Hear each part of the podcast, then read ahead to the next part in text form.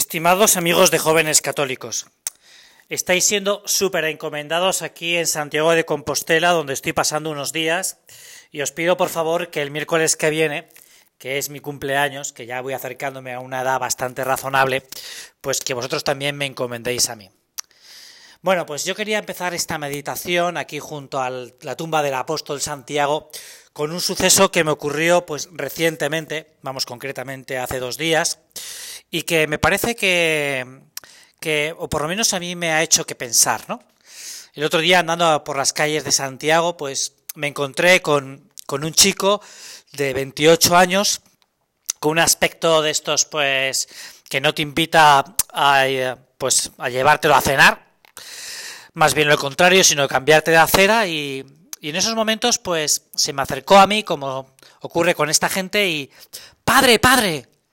Bueno, en esos momentos yo la verdad es que me quedé un poco paralizado porque me asaltó y, y me dijo, ¿tiene usted un momento? Y yo, pues la verdad es que iba con prisa porque llegaba ya tarde a un sitio, pero, pero me paré. Mire, padre, tengo, tengo 28 años, me dijo. Tengo una hija de 4 años y, y necesito algo, necesito algo de dinero, ¿no? Yo la verdad es que en esa ocasión, pues como habitualmente me ocurre, desgraciadamente, pues no lleva más que un rosario. De esto tengo una anécdota muy parecida que también me ocurrió por las calles de Jaén hace ya unos meses y le dije, mira, esto es lo único que tengo, el rosario. Bueno, y en esos momentos pues él se paró y me dijo, mire, eh, he llamado a la puerta de cuatro iglesias y ninguna de ellas me ha querido abrir. Mire, yo a usted le agradezco porque se ha querido parar y por lo menos me ha escuchado. A mí eso me ha conmovido porque la verdad es que yo hubiese deseado no haber estado en esa situación, ¿no? Sino, pues mira, que no me hubiese tocado y haber pasado de largo, pero, pero eso me ha llamado la atención porque hay unas palabras del Papa Francisco comentando eh, la bienaventuranza de bienaventurados los pobres de espíritu porque ellos heredarán la tierra, que hay un momento que el Papa Francisco dice que una de las manifestaciones de vivir la pobreza es aprender de los pobres. Aprender de los pobres. De esos pobres que no tienen nada. De esos pobres, pobres de amor, que están al lado nuestro, que conviven con nosotros y que a veces lo único que esperan es una palabra amable. Tu madre, que a lo mejor ya tiene una cierta edad, tu hijo, que se pone un poco pesado, tu amigo que te llama por teléfono en el momento más inoportuno y que lo que espera es que tú cojas la llamada y que le atiendas el teléfono. Toda esta gente lo que espera es un momento de tu amabilidad, de tu amabilidad, y que aprendas, que aprendas de ellos a ser amable y a transmitir amabilidad, dar lo que uno tiene que es la caridad. Si te fijas, en las últimas meditaciones hemos estado hablando hace dos semanas de la pretemporada y la semana pasada de empezar a mover el balón, de esa escuela que tenemos que promover los cristianos, esa civilización del amor que nos animaba Juan Pablo II. La escuela de dar, de enseñar a amar, de enseñar a amar a los que no aman, y estos que no aman son los pobres de espíritu. Estos ignorantes como o que hay que corregir porque se han equivocado o porque no conocen la verdad, que viven al lado nuestro. Los cristianos tenemos ese papel importante en el día de hoy de enseñar a los demás a amar, a querer. Claro, para eso hay que descubrir primero el amor. Hay que enamorarse hay que enamorarse. Pero no el enamoramiento de, de esto que pasa a veces, ¿no? Que a lo mejor, pues, que pasa en los programas, pues, televisivos, ¿no? De, una cita ciegas, ¿no? Una cita ahí con, para ver si cautivo el amor de, o, monto un flash mob para declararme a, y entregarle. No, sino el amor de cada día. Mira, lo extraordinario del amor, a veces, no es el verdadero amor, sino que el amor verdadero es el de cada día, el de todos los días. Mira, estar dispuesto a hacer una heroicidad en la virtud de la pobreza, en la virtud de la humildad, en la virtud de la generosidad, es una cosa deseable y buena.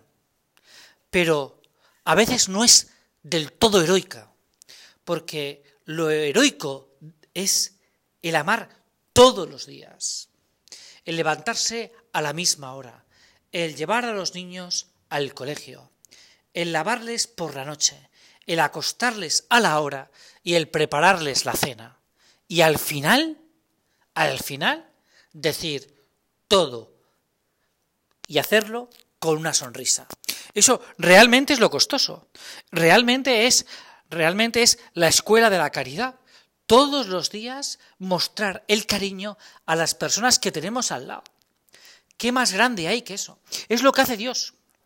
Jesucristo, que nos enseña a amar, nos enseña en esos años de vida pública con los discípulos, con los apóstoles, que aguantar durante tres años las, entre comillas, tonterías de Pedro, de Santiago, de Juan, sus, sus comentarios de quién va a ser el mayor, quién va a ser el menor, de... Claro, en los Evangelios, en esos escritos que meditamos con profundidad, que además es muy interesante, como dice Natalia San Martín, Jesús ha querido escribir las Sagradas Escrituras historias, historias personales, que me parece una cosa muy bonita, porque es verdad, son encuentros, ¿no? Pues eh, en los Evangelios tenemos ese Evangelio escrito, ese Evangelio leído, que muchas veces meditamos, ¿no? Que es la vida, pues la vida del Señor, sus palabras amables, sus palabras hirientes en el corazón de los hombres. Pero junto a eso hay otro Evangelio escondido, que es el Evangelio de la vida continua, diaria, ordinaria y cotidiana de Jesús con sus apóstoles. Y es un tema muy interesante este, porque ahí descubrimos la humildad del Señor, su amabilidad, su disponibilidad, su generosidad, su reciedumbre, su fortaleza, su paciencia, con esos que están al lado suyo.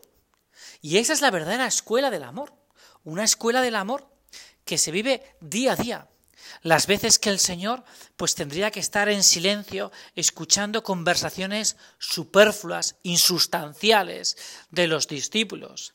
Aquellas veces que los discípulos se ponen a jugar, a entretenerse entre ellos, gastándose bromas a veces que pudieron ser impertinentes. Y el Señor aguanta todo eso con enorme paciencia, con enorme, con enorme comprensión, porque los quiere, los quiere. Pues mira, esta es la escuela que tenemos que aprender cada uno de nosotros para poder transmitírselo a los demás. La escuela del ordinario, del cada día, que este es el partido que nos toca jugar desde ya, desde ya, desde que ya ha sonado el pitido de comienzo de la liga. Ya han empezado muchas ligas en gran parte de Europa y por tanto tenemos que empezar a jugar también nosotros la Liga de la Caridad. A ver si este año se nota en cada uno que hemos dado ese salto de caridad para el que nos hemos estado preparando durante estas semanas. Un salto en querer al que tenemos más cerca y quererlo en su principal defecto, en su principal miseria, podríamos decir. Eso, en, su pobreza, en su pobreza de, de alma, Ahí es donde le tenemos que querer más. Es que mi madre es muy repetitiva, es que este amigo es muy cansino, es que estos hijos míos no hay quien los aguante. Cada uno tendrá sus grandes virtudes y sus grandes defectos, de esas personas que viven alrededor nuestra. Yo lo que te pido es que tú intentes querer esos defectos que a veces a ti te contradicen, te rechinan, te, te apartan, te apartan que es lo que nos pasa con el pobre de nuestra primera, de la primera parte de nuestra meditación. Que a veces cuando vemos pues que no, que, que no va bien vestido, que huele mal, que nos apartamos, nos apartamos, queremos, ruimos de los defectos de los demás. Y ahí es donde está Cristo. Cristo está ahí, con el pobre, con el mendigo, de hecho, Jesús es un mendigo, en cierta medida, en cierta medida es un mendigo, pues, de, el del cariño de los demás, ¿no? El cariño de, No es un mendigo en el sentido teológico, porque Dios no necesita de nosotros absolutamente nada. Pero ahí parece como si estuviera mendigando que los hombres le quieran, ¿no? Cuando somos nosotros realmente los verdaderos mendigos del Señor, ¿no? Nosotros somos los que necesitamos de, todo tu cariño, Jesús, de todo tu cariño, de toda tu comprensión y de toda tu ambición, porque si algo ambiciona a Dios es la santidad de cada uno de nosotros. Si algo quiere Dios de, de esta humanidad, del universo, es el alma de cada uno de los hombres. Este es la gran ambición y el gran sueño de Dios, ¿eh?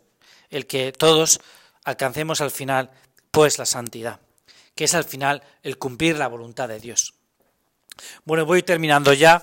No sé qué tal habrá sonado hoy y qué tal habrá salido la grabación de, esta pequeña meditación, porque eh, he tenido pequeños fallos técnicos, perdonadme, eh, pero os puedo asegurar que todos estos días que estoy yendo a la tumba del apóstol Santiago, aquí en el centro de Galicia, estáis siendo muy encomendados, sobre todo para que de verdad como nos encarecía Juan Pablo II cuando estuvo aquí en esta tierra, a que construyamos esta civilización del amor en, en, estos, en Occidente, en Europa, en, en América, en, en Canadá, en estos países que a veces tienen tanto que dar a la Iglesia, tanto que dar a la Iglesia, tanto que dar al mundo, y que formamos parte cada uno de nosotros.